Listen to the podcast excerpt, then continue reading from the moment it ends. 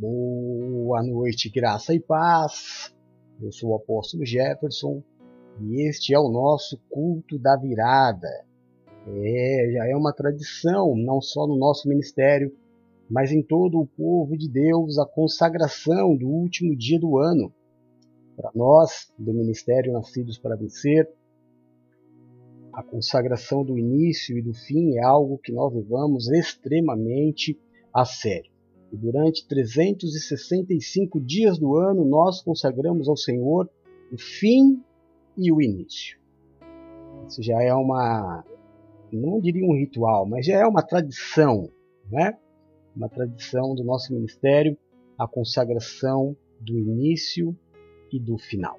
Deixa eu só fazer uma alteraçãozinha aqui. Pronto. Isso aí. E é claro que nós não poderíamos deixar de consagrar ao Senhor o dia mais importante do ano, o dia em que o ciclo se encerra. E nós temos tanto, tanto, tanto a agradecer ao Senhor. Declarar ao Senhor mais do que nunca, Ebenezer, até aqui nos ajudou o Senhor. Hoje é dia 31 de dezembro de 2021. Estamos chegando ao finalzinho do ano do amor apostólico. E que ano! Que ano para celebrar! Eu estava agora há poucos minutos, poucos minutos, acho que há poucas horas atrás, assistindo o culto da virada do ano passado, eu e a Raquel. Nós estávamos juntos assistindo e eu estava vendo as promessas que Deus nos fez no ano passado.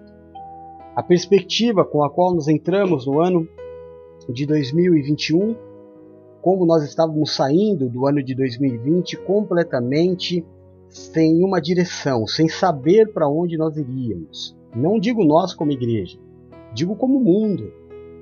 A ansiedade por uma vacina, eh, naquele dia, no dia da virada do ano passado, 1.250 pessoas haviam morrido por causa da Covid-19. O mundo traçou essa batalha, travou essa batalha. Deus nos livrou, como um pássaro foge do laço do passarinheiro.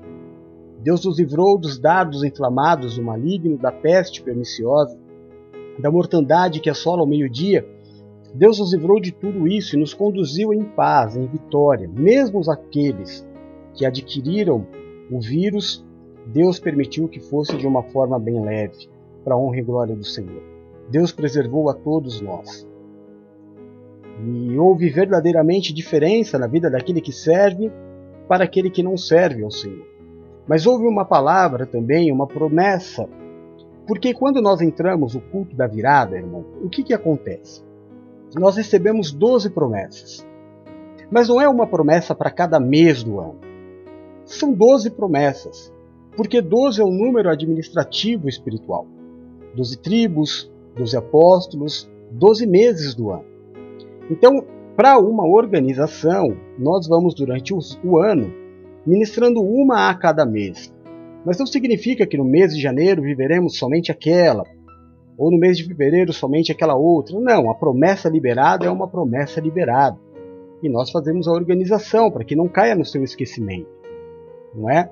E uma das promessas do ano passado seria um grande crescimento do nosso ministério. Nós viramos o ano de 2020 muito, muito felizes ministerialmente, porque nós tínhamos alcançado pela internet 200 mil pessoas. 200 mil pessoas. Nós estávamos celebrando porque estávamos com uma audiência muito bonita nos Estados Unidos, uma audiência maravilhosa no Brasil, também em Portugal, Alemanha e Canadá. Mas Deus nos deu aquilo que Ele prometeu. Deus nos deu algo ainda maior. Deus nos deu ainda algo é, que nós não podíamos nem pensar e nem sequer imaginar. Eu não sei se eu coloquei aqui para mostrar para vocês. Eu tenho tanta coisa para mostrar para vocês hoje, em tão pouco tempo. Mas se eu não pus, tudo bem. É, deixa eu ver, é, eu acho que eu não coloquei. Eu acho que eu cometi essa gafe de não colocar aqui. mas também deve estar aqui. Deixa eu ver. Se não está aqui, deve estar logo aqui. Exatamente. Está aqui para mostrar para você o que Deus fez conosco neste ano do amor apostólico. Vamos aos nossos números, aos números do nosso ministério. Lembrando que nós ainda na dificuldade de não termos ainda aberto, reaberto de forma física o nosso ministério. Em 2021, no ano do amor apostólico, nós alcançamos quatro continentes. Ministramos a palavra, o Evangelho de Jesus Cristo, a libertação, a salvação, a graça do Senhor Jesus na América, na Europa, na Ásia e na África. Alcançamos 11 países, faltou um país para nós fazermos 12, o que seria maravilhoso, mas também ainda não vi, né? É, o relatório desse mês, quem sabe não tenhamos alcançado mais um país.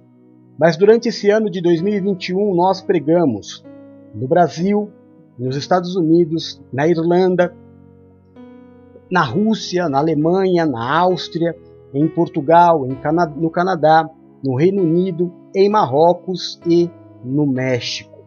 Alcançamos um total de 715 mil pessoas. O ano passado nós alcançamos 200 mil pessoas. Isso significa que nós tivemos um crescimento de mais de 300%. Uma grande bênção. Tivemos uma audiência fixa em 40 estados norte-americanos, de 50 que existem. E um crescimento muito bacana no Brasil, porque o ano passado o Brasil ficou em segundo lugar na audiência. Os Estados Unidos assistia mais a gente do que o, próprio Brasil, mas este ano nós conseguimos aumentar a nossa audiência no Brasil e hoje o Brasil é o principal lugar da nossa audiência e nós temos muito a celebrar ao Senhor por essas conquistas. Agradecer a cada um de vocês, filhos queridos, irmãos de fé, que acreditam no ministério, que acreditaram é, no trabalho, que fazem com que a palavra seja pregada todo dia, várias vezes por dia, que tem a oração todos os dias. Isso é graças a você que nos ajuda com a tua presença, com o teu amor, com a tua oração, com o teu dízimo. Você é fundamental. Mesmo quando você está dormindo, né? você esteve um dia cansado, você está lá dormindo, mas a tua contribuição fez com que o ministério estivesse pregando a palavra e você é responsável por isso. Responsável por cada vida que foi alcançada pela palavra no mundo inteiro. Tivemos o nosso retiro, depois de dois anos, Conseguimos nos reunir todo mundo com a, pelo menos a segunda dose da vacina, alguns até com a terceira dose da vacina. Nos reunimos para o retiro que sempre muda as nossas vidas, é um tempo maravilhoso. E esse foi um tempo verdadeiramente em que nós vivemos a palavra do amor apostólico. Como a Bispanina diz, é muito amor envolvido, muito amor envolvido. Tivemos esse tempo mágico, maravilhoso, sobrenatural do Senhor no nosso retiro. É, no nosso retiro tivemos, mesmo neste tempo, sem templo. Praticamente 100%, eu digo praticamente porque já começamos a fazer algumas, alguns cultos presenciais. Esse ano tivemos alguns, foi uma grande bênção também. Mas mesmo com praticamente 100% do nosso trabalho de, pela internet, pelas redes sociais, tivemos cinco batismos.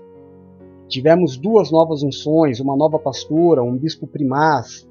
Isso traz para nós um motivo de muita, muita alegria. Deus é por nós. E quando Deus nos disse que este seria o ano do nosso maior crescimento, era difícil de acreditar. Era difícil de acreditar. Era, preciso, era necessário olhar mesmo com os olhos da fé. Mas Deus nos conduziu e nos provou que a palavra dele não volta vazia de forma nenhuma. Tá bem? Então, glória a Deus. E agora estamos já nos preparando para receber a nova palavra profética deste ano que está chegando, o ano apostólico de 2022. Os bispos, a presbítera, a pastora, eles já sabem o tema, não sabem a essência da palavra, nem as promessas, porque as promessas Deus me deu ontem, na madrugada, eu não consegui dormir, vim para o computador e Deus me deu as 12 promessas para o ano de 2022. E nós vamos falar delas daqui a pouquinho.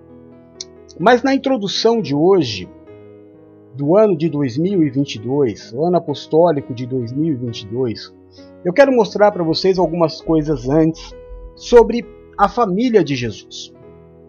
Você sabe que Jesus ele foi concebido por uma é, por uma virgem não é? E a gente fica imaginando como será que era Maria. Maria, a eleita do, do, de Deus para ser a mãe de Jesus, no Brasil seria uma criança. Mas no, no costume judaico, ela já era uma mulher. Aí você vai dizer assim: quantos anos ela tinha, apóstolo? Maria tinha de 12 para 13 anos de idade. Era a idade com que as meninas até hoje se casam no costume judaico.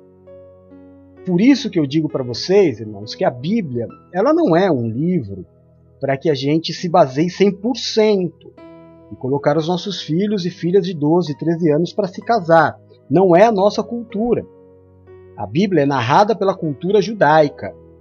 Não é principal, 70% da Bíblia, pelo menos, ela é narrada numa cultura judaica as meninas e os meninos eles são preparados durante toda a vida para este momento de casamento. Não é muito diferente. Os nossos ainda estão estudando, estão é, no ensino fundamental, no ensino médio, e tem muita coisa pela frente ainda.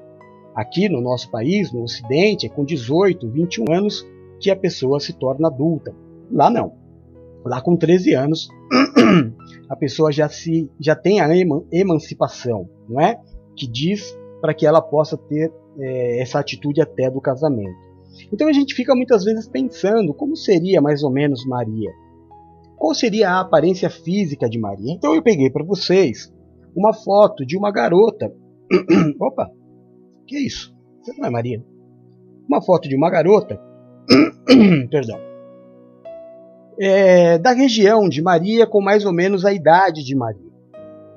Então elas têm mais ou menos esta, esta aparência. Então é bem provável que a mãe de Jesus tivesse esta aparência, ou algo bem próximo a essa aparência. Aí você diz assim: ah, apóstolo, mas as pessoas são diferentes. São, irmão, mas sabe o que acontece? No Brasil, nós temos uma mistura muito grande de raças, então é muito comum Aliás, não é comum você encontrar pessoas muito parecidas, mas em alguns países, é, você pega a, a, Ásia, por exemplo, o pessoal do Oriente Médio, onde não há uma miscigenação de raças, as pessoas são muito parecidas nos seus formatos, né? na sua forma física. Formato dos olhos, sobrancelha, nariz, boca, estatura, cor de pele, sempre muito queimada pelo sol, porque é, são pessoas que moram no deserto. Né? Então, essa aqui é mais ou menos a aparência de uma jovem na idade de Maria. Tá? Então, para você ter uma ideia de como seria a mulher que o anjo visitou, ou a menina que o anjo visitou. Temos outras curiosidades aqui para mostrar para você também. Quando Jesus nasceu, é, a gente depois conta essa história, mas Maria e José tiveram que sair com Jesus por causa de um censo que o imperador havia criado, né? uma convocação de todos os homens. E eu tenho aqui um documento provando que esse censo realmente existiu. Isso é um, um, um arquivo arqueológico, uma descoberta arqueológica. Né? Este documento é uma prova, é um documento que trata exatamente do censo em que os homens tiveram que ir para se alistar. O motivo pelo qual José saiu com Maria. Então, essa é uma prova incontestável de, de, uma, de um descobrimento arqueológico de que o censo realmente existiu. Amém? Então, maravilhoso esse documento. Outra coisa bacana que eu trouxe para vocês é a cidade em que Jesus nasceu. Olha aqui. tudo isso que você está vendo é Nazaré todos esses predinhos que você está vendo é Nazaré, não é? Não vai dar para você ver, mas tem aqui um cemitério, tem um vale e, se, e ali tem uma um, uma parte em vermelho. Esta parte em vermelho que está na tela é o que era Nazaré quando Jesus nasceu. Somente esse pedacinho de 900 metros era Nazaré. Moravam aproximadamente 300 pessoas neste povoado de Nazaré. Amém? Então, um lugarzinho bem pequeno, com pouquíssimas pessoas em volta, obviamente não tinha nada disso, né? Tinha só esse espacinho, foi aí, neste lugar, que Jesus foi conhecido como Jesus de Nazaré. Da cidade original de Jesus já não resta nada. Esta, isto que existe e que você está vendo agora foi criado, edificado em cima da cidade é, de Nazaré. A verdadeira cidade de Jesus ela está por baixo disso, né? A, a modernidade veio, construiu por cima dos escombros, por isso que é tão difícil se encontrar algumas coisas, como essa que eu vou mostrar para você agora, que é muito bacana também, quer ver? Olha, isso daqui é... eu vou te mostrar como que era uma casa na época de Jesus. Essa foi uma escavação arqueológica que encontrou uma casa da época de Jesus Cristo. Foi numa casa como essa que Jesus nasceu.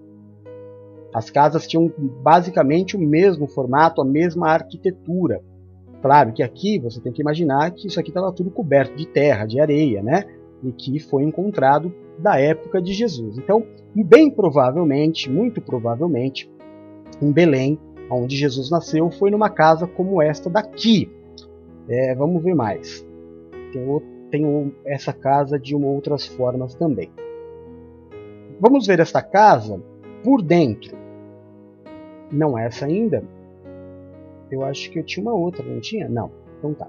Então vamos ver, é, através de uma reconstituição, como que era essa casa. Como que eram as casas, o padrão de uma casa é, naquela época. Então você tinha aqui, ó, deixa eu mudar um pouco, mostrar a casa reconstituída por computador. Então aquela casa destruída, reconstituída por computador é mais ou menos isso. Elas tinham uma entrada que é essa portinha que você vê aí pela frente. Você dava direto no pátio, que era o quintal da casa. Do lado direito, você tinha um lugar onde ficavam os animais da família. A família podia ter uma vaquinha, duas cabras, podia ter ovelhas, podia ter cavalo, e ficava naquele lugarzinho que você vê as tiras ali, né? Onde ficavam os animais. Do lado esquerdo, entrando por essa porta, você tinha o que a gente pode chamar hoje de dispensa, aonde ficavam as ferramentas, aonde ficavam os alimentos e estas coisas. Subindo a escada, você vê que tem uma escadinha ali, você ia para dentro da casa. As casas tinham somente um cômodo, era onde todo mundo dormia. Todo mundo que habitava nessa casa dormia somente neste cômodo.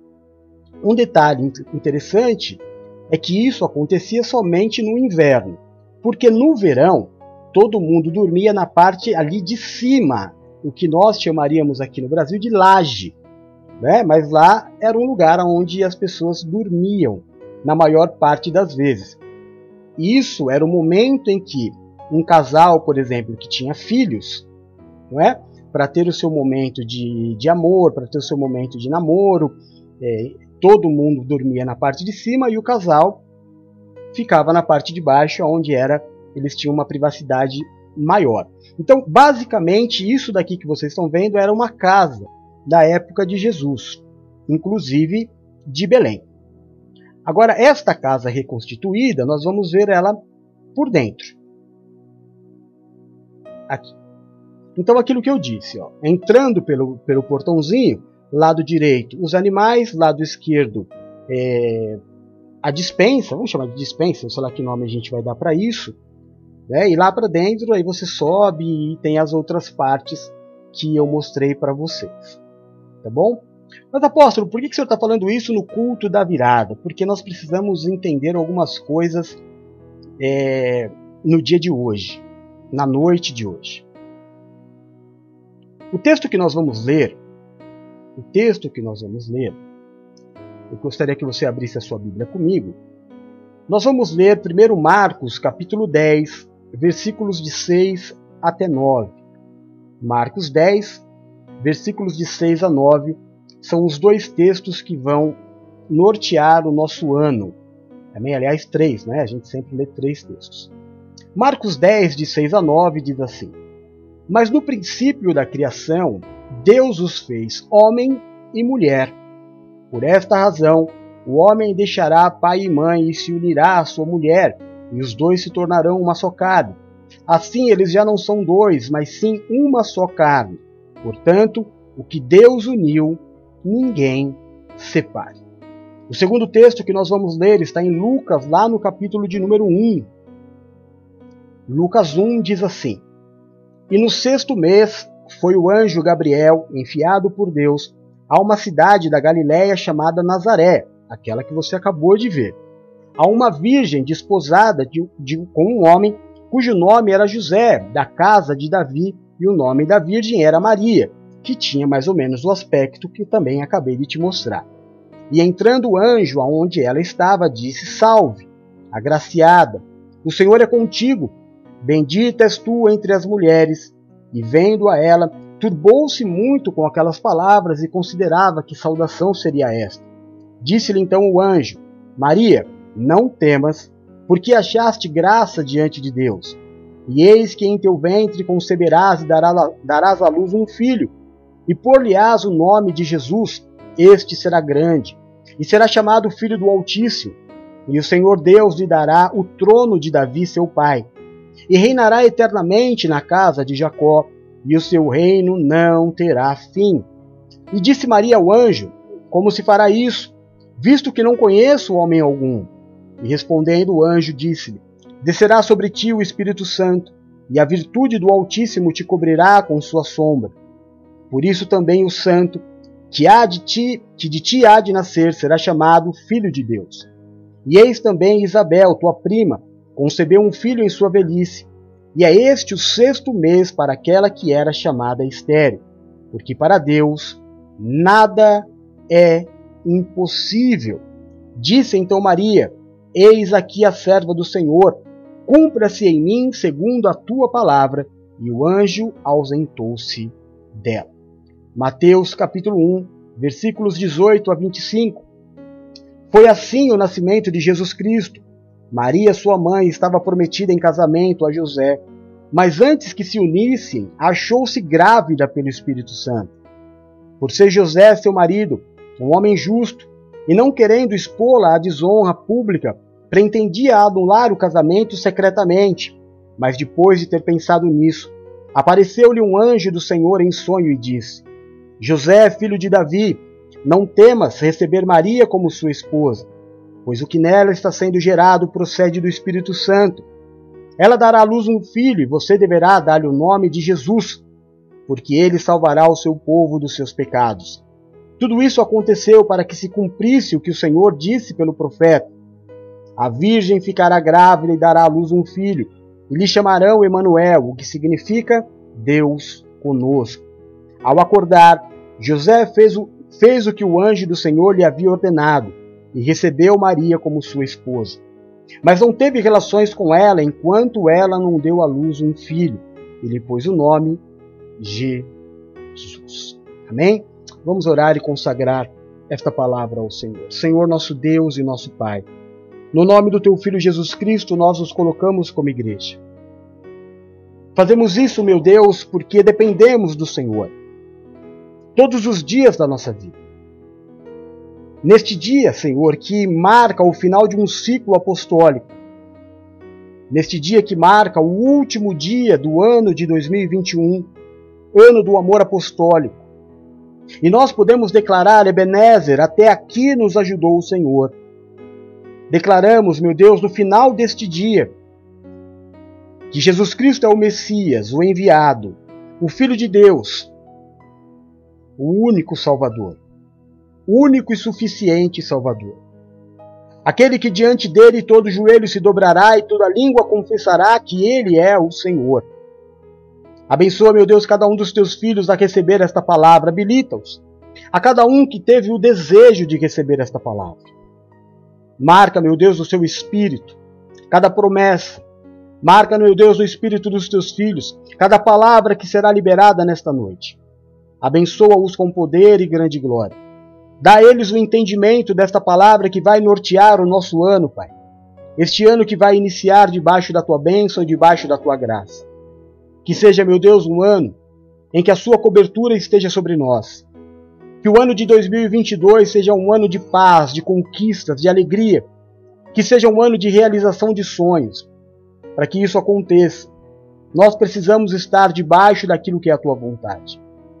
Por isso, meu Deus, neste momento de pregação da tua palavra, que não saia da minha boca palavras humanas ou aquilo que eu queira dizer, mas que em todo momento o teu Espírito ministre a minha vida e a vida dos teus filhos que aqui estão. Repreende todo valente que se levantar contra esta palavra, lança ao abismo, e desde já nós te entregamos a honra, a glória, o louvor, o domínio e a majestade. Nós oramos no nome santo e poderoso de Jesus Cristo. Amém e amém. Graças a Deus. Amém? Glória a Deus então. Bom, vamos lá. É, primeiro vamos entender qual é o padrão de uma família cristã. No primeiro texto que nós lemos, é bom abrir de novo a nossa Bíblia para que a gente não erre. O Senhor ele dá o padrão. No princípio criou Deus, homem e mulher. E por esta razão, o homem deixará pai e mãe e se unirá à sua mulher, e os dois se tornarão uma só carne. Assim eles já não são dois, mas sim uma só carne. Por isso, o que Deus uniu, ninguém poderá separar. A gente sabe, existem nos dias de hoje vários padrões de família. E tudo bem. As pessoas têm o direito de fazer das suas vidas o que elas bem entendem como na época de Jesus, também existia. Não é uma novidade. Existiam vários tipos de família. Existia, por exemplo, você pode ver a história de é, Salomão. Salomão era um homem que estava contra a vontade de família de Deus, porque Salomão teve mil mulheres. E o sonho de Deus para a família do homem é que o homem seja de uma mulher. Em várias escrituras que durante este ano todo nós vamos falar, o Senhor fala sobre uma mulher. No mandamento, por exemplo, é, que o Senhor dá lá no Antigo Testamento para os judeus, como uma lei, não cobiçarás a mulher do seu próximo, não as mulheres do seu próximo. A mulher do seu próximo. Aqui no texto que nós lemos, se unirá a sua mulher e se tornarão os dois, os dois. Amém? Os dois. Uma só carne. E é assim, existem muitos outros textos. Hoje o culto é rápido, eu não vou falar todos eles. Mas muitos textos dizendo, como por exemplo, a formação do bispo, do pastor, que ele seja homem de uma só esposa. O padrão é, cristão da família é homem, mulher e filhos. Isso não quer dizer que não existam outras, outras formas de se ser família. Mas o padrão cristão, o que Deus sonhou para Jesus, como eu te disse, existiam a poligamia, existiam é, homens que tinham várias mulheres. Eu acabei de dar o exemplo de Davi, de Salomão, de Davi também, né? Homens que eram casados com mais mulheres. No Antigo Testamento existem algumas passagens e isso é, é contra a vontade de Deus. Sempre foi contra a vontade de Deus. Mas existem. Se este fosse o padrão, Deus teria colocado Jesus Cristo para nascer exatamente num padrão de família deste. Se o padrão de família de que Deus quisesse para o cristão fosse homem e homem, estaria dito aqui. E ninguém poderia se levantar contra. Se o padrão de família cristã fosse mulher com mulher, estaria aqui. Eu não estou dizendo que não exista, que nós devamos atirar pedras, não é nada disso. Eu estou dizendo padrão cristão, na visão bíblica da palavra. A família de Cristo, a família cristã sonhada por Deus, é homem, mulher e filhos. O sonho, por exemplo, Maria não era casada ainda, ela tinha um documento assinado. Eu vou falar disso daqui a pouco. Eu tenho algumas amigas que são mães solteiras. Supermães, mas supermães, mas de colocar qualquer mãe no bolso. E tudo bem, mas não é o padrão cristão. O padrão de família cristã é homem, mulher e filhos. Foi neste padrão que Deus colocou Jesus Cristo para vir à Terra, na eleição segundo a sua própria vontade. Maria, como eu disse, era uma criança aos nossos olhos, de 12 para 13 anos. É, naquela época, o casamento, que não tem nada a ver com o casamento que nós temos aqui, nada a ver. Né? É, o casamento ele era uma, um negócio de família. Claro, o rapaz, a, a moça, eles se afeiçoavam. Havia um, um acordo entre todo mundo, mas mais do que tudo, o casamento ele era um negócio entre família. O homem, para casar com uma mulher, ele tinha que dar o dote. O que era o dote? Era um valor por aquela mulher. Este valor tinha inúmeros significados, como por exemplo, este dote não poderia ser fruto de uma herança. Esse dote não poderia ser fruto de um empréstimo. Esse dote deveria ser comprovadamente é, fruto do trabalho e da conquista do noivo, que era uma garantia para o pai da noiva de que ela não estava é, saindo de casa para morar com um aventureiro mas com alguém que já tinha princípios de família, de conquista, de dinheiro, de contas para pagar. Então Maria e José já estavam neste enlace, no, na primeira parte do casamento. Já havia se feito o contrato nupcial. Eles ainda não moravam juntos, mas eles já eram praticamente casados. O noivado já era, já era consumado. O pagamento do dote e todas as coisas feitas poderia haver algum, algum, sei lá, problema que viesse a trazer o rompimento deste contrato. Foi o que aconteceu com Maria. Uma mulher que cometesse um erro, como por exemplo o adultério, engravidasse, como Maria engravidou antes do casamento, ela poderia ser denunciada pelo marido segundo as leis da época. Existiam duas formas, duas formas da mulher ser denunciada para que o contrato fosse é, desfeito e o dote é, né, ser devolvido. Primeiro, o noivo ele tinha o poder de expor a sua noiva à vergonha pública, acusando ela de adultério. Deuteronômio 22, 21. E após esse acontecimento, ela seria apedrejada por toda a população. A segunda condição é, de distrato do, do contrato nupcial era desquitando-se secretamente, sem mencionar o real motivo do que estava acontecendo. O noivo ia levar a noiva, a família, dizer: olha, algo aconteceu, ficaria entre eles e o contrato seria desfeito. É o que José diz em Mateus capítulo 1. Esse, ao descobrir a gravidez da sua noiva, é, resolve diz, é, secretamente separar-se dela. Então, a segunda parte, José amava Maria. José não desejou a morte de Maria. Amém? José, ele era um homem realmente que tinha um coração, um sentimento diferente por Maria. Como toda boa família, José, ele foi visitado pelo anjo, explicou para ele o que tinha acontecido. José ele tem até um intuito de ir embora para não expor. Olha, olha o sentimento de guarda, de proteção que José tinha por sua esposa, por sua noiva, de não colocar ela em exposição. José prefere ir embora, mas o anjo o visita e diga: não faça isso. Explica para ele tudo o que aconteceu para que ele volte a Maria. E ele faz exatamente o que o anjo diz, e então ele se casa com Maria. Maria, quando engravida, ela dá uma, um perdido. Maria vai passar uns dias lá na casa de Isabel, que o anjo disse para ela que estava grávida. É óbvio que essa saída de Maria foi para dar um. Como é que eu vou te falar? A gente falaria passar um pano, né? mas para sair do cenário da fofoca. Porque você imagina, irmão, uma cidade deste tamanho que a gente acabou de ver, com 300 habitantes, de 900 metros, mas em um dia todo mundo ia estar tá falando que Maria tinha engravidado antes do casamento. Todo mundo. Maria então se aparta. Passa três meses lá na casa de, de Isabel. Depois ela retorna.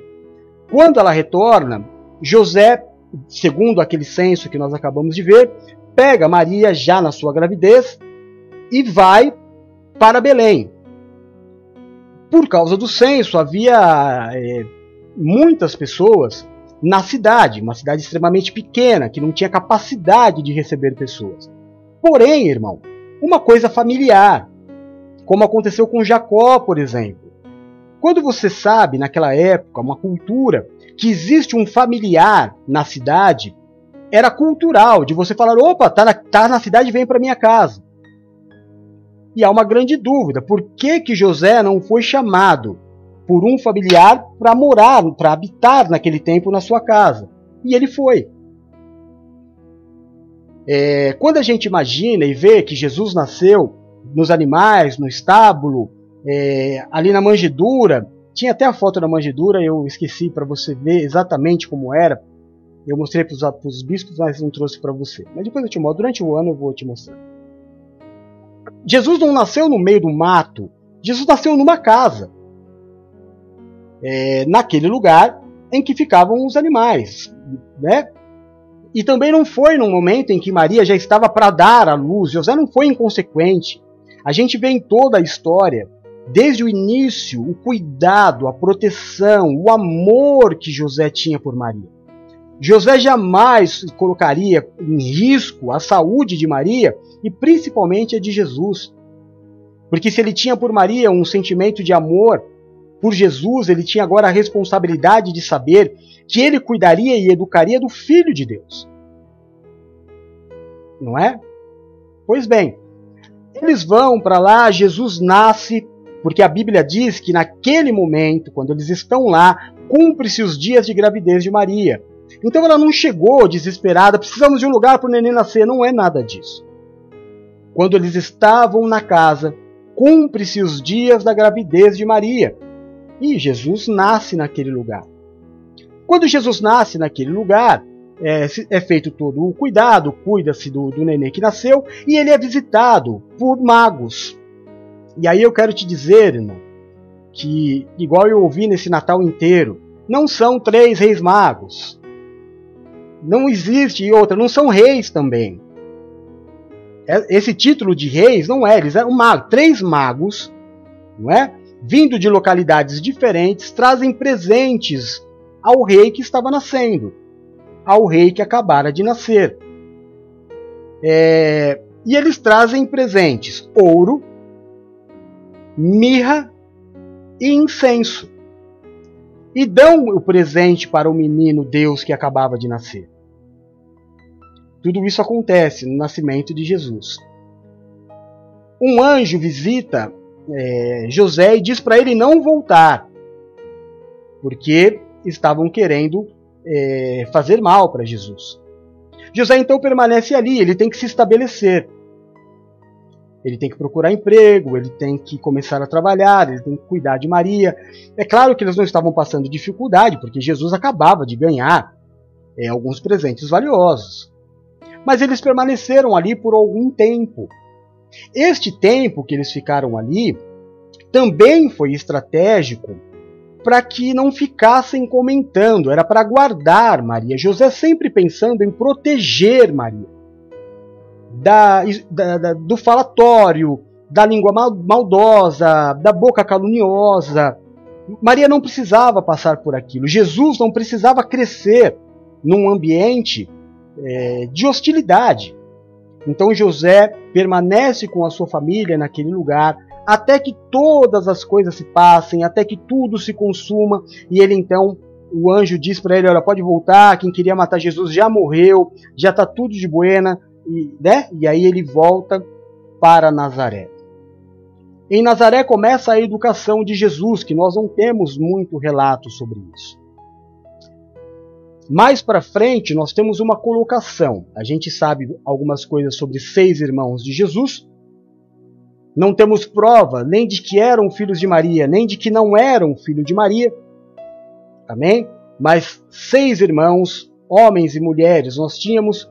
Sabemos que havia uma certa perversidade em relação aos irmãos a Jesus, porque em um momento eles colocam Jesus em risco, dando conselho para que ele vá para um lugar perigoso, mas Jesus, obviamente, é, não segue o conselho dos seus irmãos, não é? Tudo isso acontece. A família de Jesus ela é exposta desta forma. Há uma passagem, que é esta aqui que eu vou colocar para você, que é a família de Jesus. Em Mateus capítulo 12, versículos 46 até 50, há uma passagem que diz assim: Quem é minha mãe? diz Jesus. E quem são meus irmãos? perguntou ele. E estendendo a mão para os discípulos, disse: Aqui está minha mãe e meus irmãos. Pois quem faz a vontade do meu Pai que está nos céus, este é meu irmão, minha mãe e minha irmã. O entendimento de Jesus sobre a família, claro que Jesus amava Maria, José e os seus irmãos, obviamente. Mas Jesus sabia que a família dele era muito maior. Porque Jesus veio por sua família. Jesus veio por nós. Jesus veio pelos seus irmãos, os judeus, e por sua noiva, que somos nós, a igreja. Uma família muito ampla, muito além daquela de, de exame de sangue. Esta passagem bíblica deixa bem exposto, bem explícito, que Jesus estava tão preocupado, tão quanto, com a sua família espiritual, com aqueles aos quais viveriam com ele na eternidade, do que com aqueles que trouxeram ele para a vida, que tinham o mesmo sangue carnal que Jesus. Amém? Tudo isso exposto para você, irmão, porque 2022 eu quero revelar para você neste momento. Eu só quero tirar aqui algumas coisas, algumas sugerinhas, para não dar problema. Mas 2022 é o ano apostólico da família. Este ano de 2022 é o ano em que Deus vai abençoar a nossa casa, a nossa família 2022 é o ano em que nós veremos a salvação dos nossos amados. 2022 é o ano em que nós veremos se cumprir as promessas, cada uma das promessas que Deus fez durante toda a nossa vida para a nossa casa e a nossa família. Atos 16 é a base do ano apostólico de 2022. Crê no Senhor Jesus e será salvo, tu e a sua casa. Repete comigo aí aonde você está. Crê no Senhor Jesus e será salvo, tu e a sua casa. Amém, irmão? 2022 é o ano da família, 2022 é o ano do casamento, 2022 é o ano da cura do relacionamento. 2022 é o ano do, do da, da, fraternidade, é o ano da emoção controlada. 2022 é o ano de ver os sonhos dos filhos se cumprirem. É o ano do orgulho, é o ano da honra, é o ano da flecha da aljava, é o ano da constituição, é o ano da prosperidade. Tudo o que nós vimos acontecer com Jesus nessa breve história que eu contei, que nós vamos é, deslanchar durante todo o ano. Nós vamos pregar a família de Jesus durante todo este ano. Tudo o que for palavra de família, nós vamos ministrar durante este ano. E a Bíblia é um livro da família. Jesus veio por sua família. Jesus é o irmão mais velho, o filho primogênito de Deus. Todos nós somos filhos de Deus. E nós, como igreja, ainda temos um plus a mais somos a noiva de Jesus Cristo. Então existem algumas promessas neste ano. E hoje, a partir de agora, 9 horas e 44 minutos, como eu prometi, a 15 minutos da última Santa Ceia do ano, eu quero dividir com vocês cada uma das promessas do ano de 2022, ano apostólico da família. Eu vou só alterar aqui um pouquinho e deixar aqui marcadinho, ó. Vou deixar aqui no canto. 2022, ano apostólico da família. Vamos lá. Promessas do ano apostólico da família. A primeira promessa, que não é a promessa de janeiro, como eu já expliquei. A primeira promessa do ano apostólico da família é a bênção da adaptação ao novo. Apóstolo, como assim adaptação ao novo? Irmão, todo o novo é necessário que você se adeque. É necessário você se ambientar. É um novo ano, é uma nova forma de viver, é uma nova forma de enxergar a vida, são novos desafios, é tudo novo. É tudo novo. Então eu preciso me adequar a uma nova forma sentimental de viver, a uma nova forma de enxergar a minha família, a uma nova forma de constituir a minha família segundo a vontade de Deus. Homem, mulher e filhos. Nada disso é fácil, nada disso é feito do dia para a noite. Eu preciso primeiro me adequar, e foi o que aconteceu com Maria. Maria ficou grávida, mas houve um tempo de espera para que o anjo a visitasse. Olha aqui, o que a palavra de Deus diz. E no sexto mês foi o anjo enviado por Deus a uma cidade da Galiléia chamada Nazaré. Então houve uma preparação de seis meses até que o anjo fosse visitá-lo. A segunda bênção do ano de 2022, ano apostólico da família, é a bênção da renovação dos sonhos. E entrando o anjo aonde ela estava, disse: Salve, agraciada, o Senhor é contigo. Bendita és tu entre as mulheres. Por que renovação de sonhos? Porque Maria não sonhava com nada que estava por acontecer. O plano de Maria era um completamente diferente. Os sonhos que Maria tinha e José tinham era o sonho que qualquer novo casal tinha na vida. Mas de repente, um anjo apareceu e deu a ela um novo rumo na vida. Este novo rumo abriu uma nova perspectiva de muitos e muitos novos sonhos. Houve um renovar de sonhos. Alguns sonhos que Maria tinha se adequavam com a nova vida. Outros sonhos que Maria e José tinham já não podiam mais fazer parte dessa nova forma de viver. Então houve uma renovação, e neste ano de 2022, uma das grandes bênçãos que eu e você vamos receber na nossa vida é a renovação dos novos nossos sonhos, de uma nova vida, de uma nova esperança, de uma nova forma de enxergar todas as coisas. A terceira bênção do ano apostólico da família é a bênção do perdão e discernimento. Ao acordar, José fez o que o anjo do Senhor tinha lhe ordenado e então recebeu Maria como sua esposa. Meu irmão, José estava magoado. José estava se sentindo traído. Eles moravam numa cidade muito pequenininha. Ele nunca tinha tocado sexualmente, de forma íntima, em Maria. E ela apareceu grávida. É muito difícil você chegar para José e falar: José, isso é fruto do Espírito Santo. Você não acreditaria. Foi difícil para José. José pegou suas coisas e falou: Não vou te expor, eu te amo, eu não sei como isso foi acontecer. Eu não esperava isso de você e foi embora.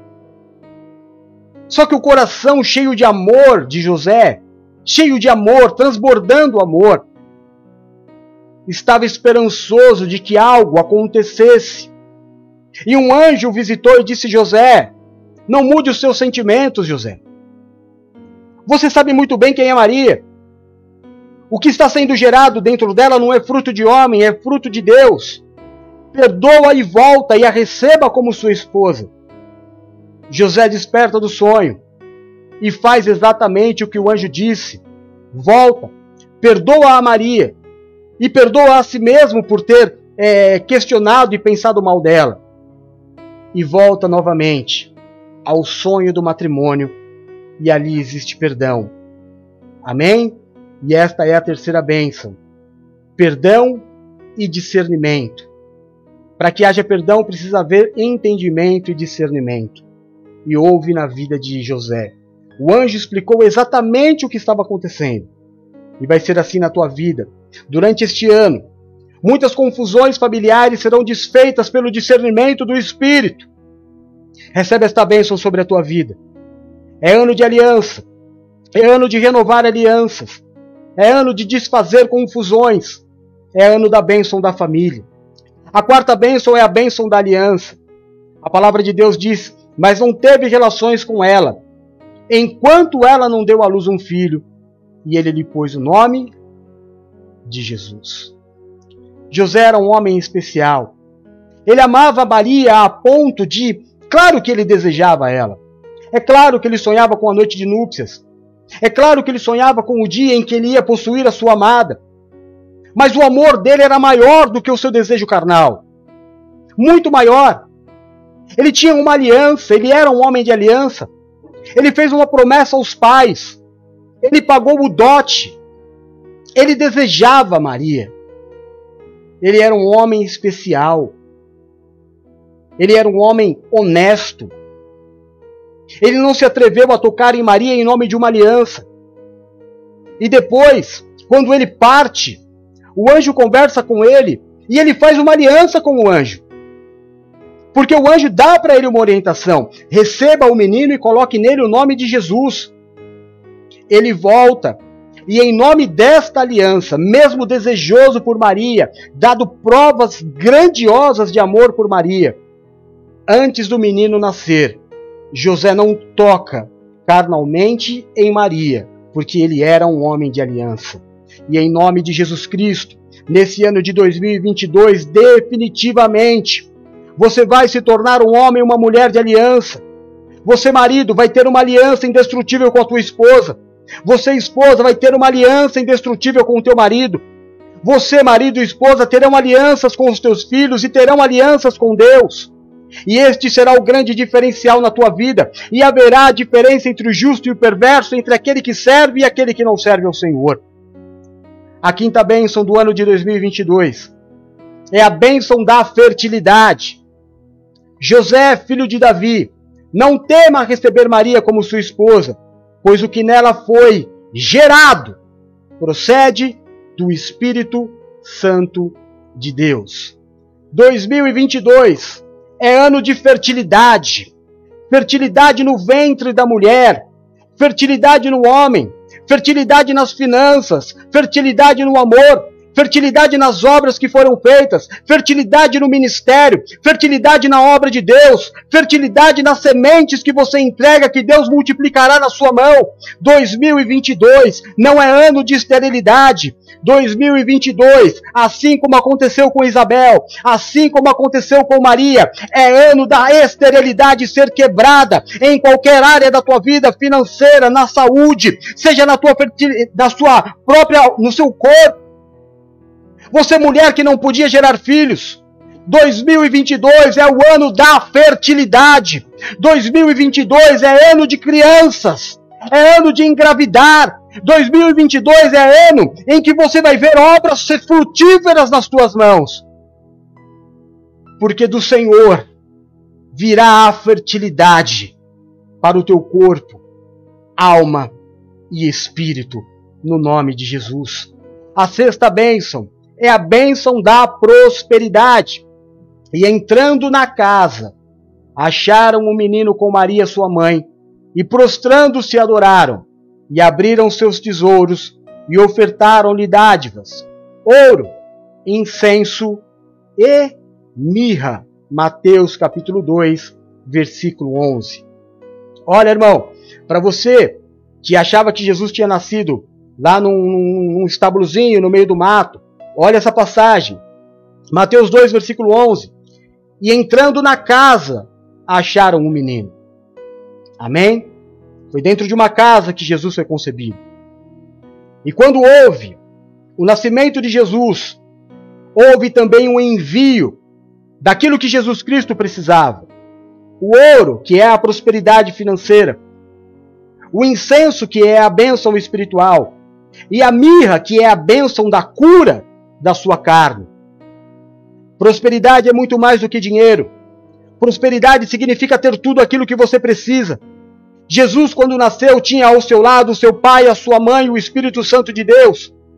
Jesus, quando nasceu, recebeu prosperidade financeira, bênção espiritual e cura no seu corpo.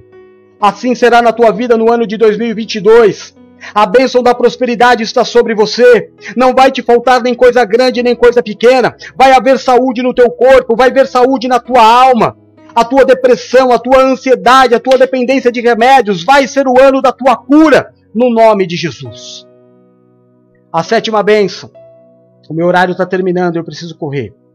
A sétima bênção é a bênção do cesto e da amassadeira. Bendito o teu cesto e bendita a tua amassadeira. Deuteronômio 28, versículo 5.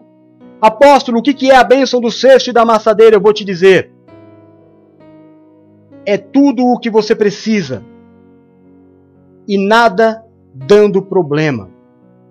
É a bênção do ano em que o seu carro não quebra, em que a sua geladeira não quebra, em que o seu fogão não quebra, que a sua televisão não vai queimar. É tudo o que você precisa, você vai ter e não vai ficar sem. Não vai dar defeito, porque há sobre a tua vida a bênção do cesto e da amassadeira. Recebe esta bênção em nome de Jesus. A oitava bênção. Oh, meu Deus do céu. É a bênção das oportunidades. Bendito será da cidade, como José foi e bendito serás no campo, como José foi. E seja você aonde você estiver, durante todo o ano, não vai te faltar oportunidade em tudo aquilo que você precisar. Oportunidade de novos negócios, oportunidade de novos clientes, oportunidades de você fazer um novo emprego, oportunidades de um grande amor, oportunidades de uma nova família, Oportunidades de, quando eu digo uma nova família, gerar uma nova família, não é ter duas famílias, pelo amor de Deus. É um ano de oportunidades. José teve a oportunidade. Ele havia desistido. Desistiu de Maria e foi embora. Mas o anjo deu para ele uma oportunidade e ele aproveitou a oportunidade e retornou. Maria estava grávida e José estava indo para Belém. E lá surgiu a oportunidade de ficar em uma casa. Este ano vai ser um ano em que você vai ter muitas e muitas oportunidades na tua vida. Que Deus te dê sabedoria, que Deus te dê planejamento para que você possa aproveitar todas elas em nome de Jesus. Amém. A décima bênção do ano apostólico da família. A nona bênção é a bênção dos livramentos. Mateus 2,12 diz assim: E sendo por divina revelação, avisados num sonho, para que não voltassem juntos para Jerusalém, ou melhor, para junto de Herodes, partiram para sua terra e por um outro caminho. O que Deus estava fazendo aqui com Maria, José e Jesus? Dando a eles um grande livramento, mudando o caminho que seria de destruição, de dor e de morte, para um caminho de vida e vida abundante. Ano de 2022. Vão cair mil ao seu lado, dez mil à sua direita, mas você não será atingido. Quando você pegar um caminho errado, Deus vai te mostrar, seja em sonho, seja através do profeta, seja através de uma visão, seja através do apóstolo, que este não é o caminho correto da tua vida. E o que você vai fazer? Vai receber um grande livramento como José, Maria e Jesus receberam do anjo do Senhor. 2022, ano de livramentos da família, em nome de Jesus. A décima bênção do ano de 2022 é a bênção do fim da perseguição e o fim da injustiça. Mateus 2,20, dizendo: Levanta-te toma o menino e sua mãe e vai para a terra de Israel, porque já estão mortos os que procuravam a morte do menino. Maria, José e Jesus tiveram que mudar o caminho porque estavam perseguindo. E durante um tempo da sua vida tiveram que ficar numa terra estranha. Mas este tempo, como nós fomos ministrados umas duas semanas atrás, Há um tempo determinado para todas as coisas. E o que aconteceu? Aqueles que o perseguiram morreram, saíram do caminho, e o caminho ficou aberto para que José, Maria e Jesus pudessem retornar. Neste momento terminou a injustiça e a perseguição. E em 2022, eu declaro e profetizo sobre a tua vida que debaixo desta palavra do ano apostólico da família vai cair por terra nestes 365 dias toda perseguição e injustiça que está sobre a tua vida, no nome de Jesus. A décima primeira bênção, a bênção da justiça de Deus. E chegou e habitou numa cidade chamada Nazaré para que se cumprisse o que fora dito pelos profetas. Ele será chamado Nazareno. Sabe o que é justiça? Justiça é a vontade de Deus. O que, o que Deus queria? Que o seu filho se chamasse Jesus, como ele se chamou Jesus. O que Deus queria? Que ele fosse chamado de Nazareno. Jesus foi para onde? Para Nazaré. O que Deus quer da tua vida? Pensamentos de vida e não de morte, pensamentos que te colocarão no lugar exato que Deus quer da tua vida. Esta é a justiça de Deus. A justiça de Deus vai se manifestar na sua vida, seja no nome, seja na, no, no trabalho, seja na família, seja onde você estiver, você será marcado em 2022 por aquilo que é o desejo de Deus. A justiça de Deus vai ser uma marca na tua vida. Por um caminho virão até você, mas por sete caminhos sairão da tua presença, porque temerão o poder do teu Deus, porque saberão que maior é aquele que está na tua vida do que aquele que está no mundo. Em nome de Jesus. E a décima segunda bênção a última bênção do ano de 2022, o ano apostólico da família. A bênção da salvação da família. Atos 16, 31. E eles disseram: Crê no Senhor Jesus Cristo e será salvo, tu e a tua casa. Você entendeu o que foi dito? Creia. Creia. Sabe o que é crer, irmão? É ter fé. Não é? Crer não é fé. E fé sem obras é o quê? Morta. Então trabalhe. Neste ano de 2022, trabalhe pela obra. Manifeste a tua fé. Pregue. Faça o que precisa ser feito. Não seja chato dentro da tua casa porque quem vai salvar a tua família não é você. A orientação apostólica dada é creia. Fé sem obras é morta. Então trabalhe, coloque a mão na terra, descansa no Senhor, e você verá a sua família salva. Você verá a sua família colocada diante do Todo-Poderoso. Chegará no final do ano e você vai dizer: Glória a Deus! Eu e a minha casa servimos ao Senhor, segundo a palavra profética que nos foi dada. Estas são as doze bênçãos colocadas sobre a tua vida no ano apostólico da família. Vamos ler? Eu vou disponibilizar essa arte no grupo da igreja daqui a pouco e nas redes sociais. A primeira bênção, diga comigo, a bênção da adaptação ao novo. A segunda bênção, diga comigo, é a bênção da renovação dos sonhos. A terceira bênção, Diga comigo aí. É a bênção do perdão e do discernimento. A quarta bênção é a bênção da aliança. A quinta bênção é a bênção da fertilidade. A sexta bênção é a bênção da prosperidade. E a sétima bênção é a bênção do cesto e da amassadeira.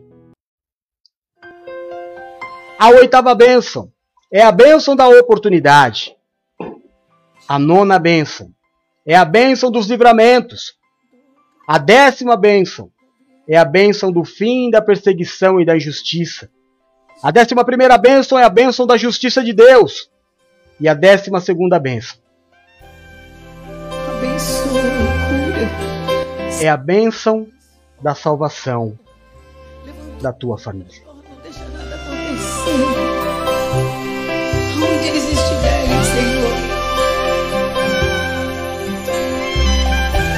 Essa mulher sábia que constrói a sua casa cada dia.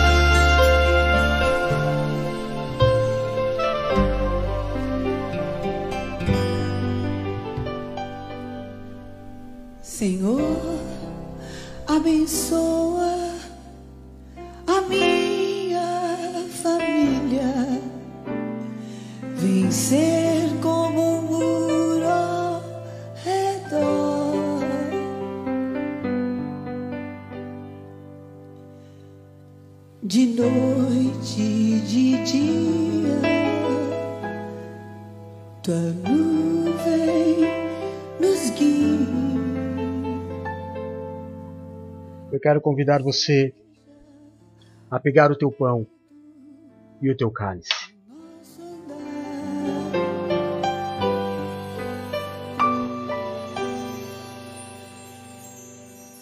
Faz-nos conhecer Nós vamos fazer a última Santa Ceia do ano do amor apostólico. Entregar ao Senhor, como fizemos no início, recebemos. E no final, nós entregamos. E vamos também juntos consagrar ao Senhor paz e saúde um novo ano que se inicia. em tua 2021 foi o ano do amor apostólico. abençoa, 2022 Deus da família. é um ano apostólico da família. Eu vou dar um tempinho para você providenciar o seu pão e o seu cálice. Se você não tiver o, o suco de uva, pegue o suco que você tiver. Se você não tiver suco nenhum, pegue um copo de água, não há problema nenhum. Esteja você em qualquer lugar do mundo que você estiver, faça comigo essa ceia. É a última ceia do ano do amor apostólico e a consagração do ano de 2022. O melhor ano da história das nossas vidas. O ano da reconciliação da nossa família. O ano da saúde dos nossos filhos, da flecha da nossa aljava. O ano em que nós vamos prosperar como nunca prosperamos na vida. O ano em que adquirir- vamos adquirir bens como nunca adquirimos na vida, porque a bênção da família está sobre nós, sobre a minha e a sua vida. Em nós manifesta. Senhor Deus e Pai de amor. No nome do teu Filho Jesus Cristo, eu quero consagrar a ti estes elementos: o pão e o vinho. Porque este é o momento de maior intimidade que a igreja tem com o Senhor. A orientação que o Senhor nos deu foi que fizéssemos isso todas as vezes que se reuníssemos em seu nome.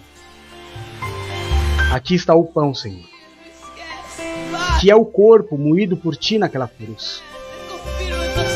Eu consagro a ti este elemento, o pão, que é o teu corpo. Que os teus filhos, ao comerem deste pão, recebam o teu corpo Senhor, no corpo deles. Eu consagro a ti, ó Deus de amor, o elemento vinho, simboliza o teu sangue vertido naquela cruz. Eu consagro a ti os elementos que nos lembram o teu sacrifício naquela cruz que comprou as nossas vidas. O alto preço pago pela minha e pela vida dos meus irmãos.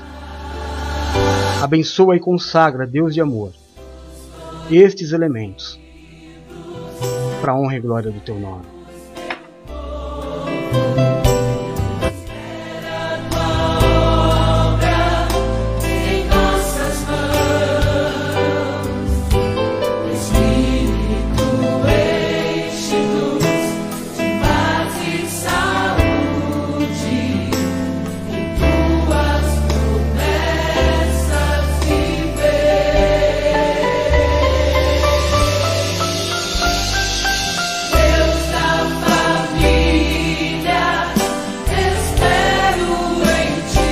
Tome o pão na sua mão e diga assim comigo, Senhor Jesus. Esta atitude que eu tenho agora é uma atitude de amor, uma atitude de entendimento. Porque esta é a verdadeira aliança. Este é o verdadeiro símbolo do amor que o Senhor provou por nós naquela cruz. Muito obrigado, Senhor. Muito obrigado por ter o privilégio de, neste último dia do ano, participar da Santa Ceia do Senhor. Comamos todos juntos do corpo de Cristo.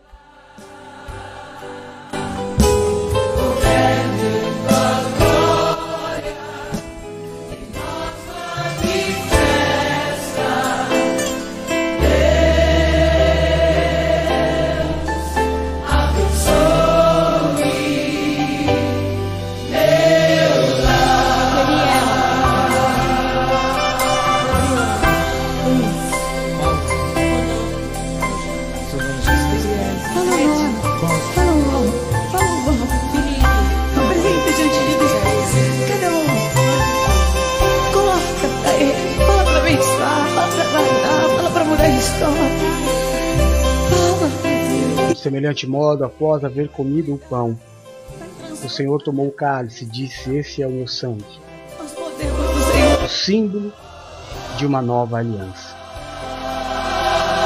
Tomamos todos, juntos, do sangue de Jesus.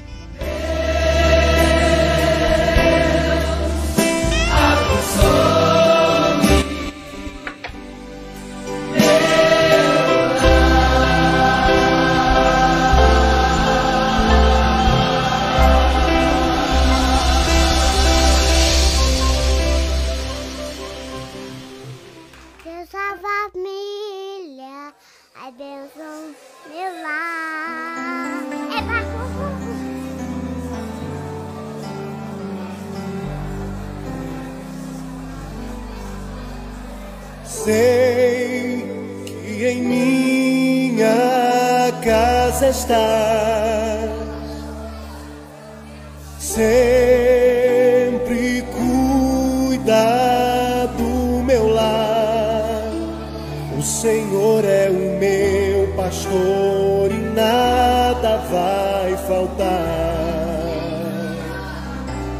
pois sei que tu és fiel Tu és fiel a mim. Sei que os meus filhos crescerão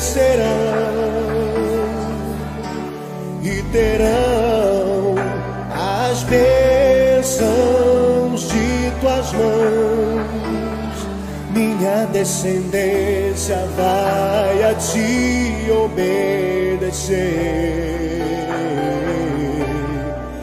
frutificarão. Pela fé eu posso ver Deus da família,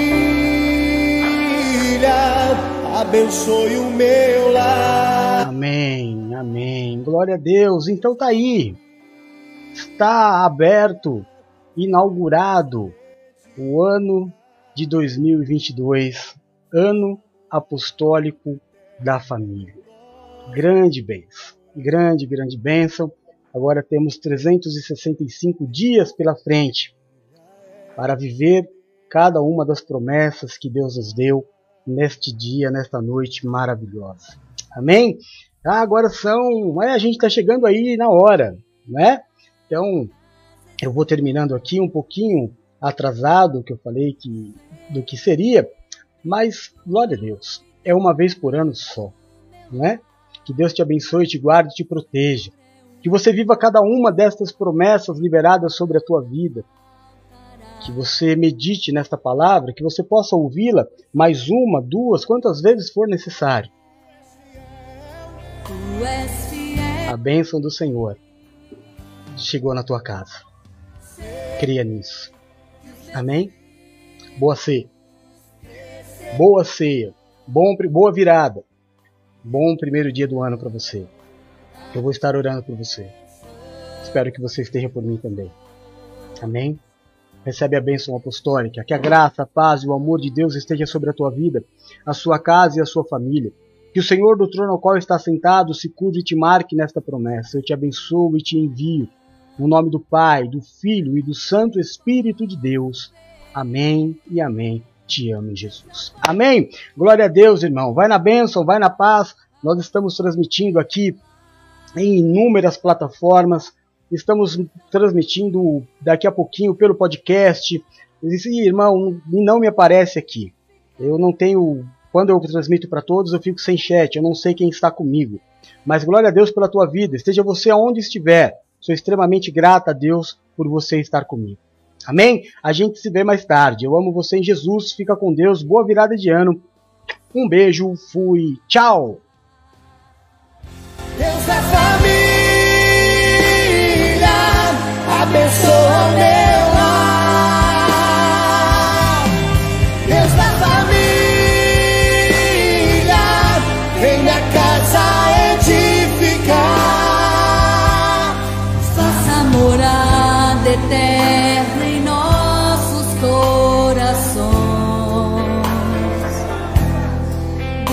família, és o Deus do nosso lar. Deus da família, és o Deus do nosso Lar.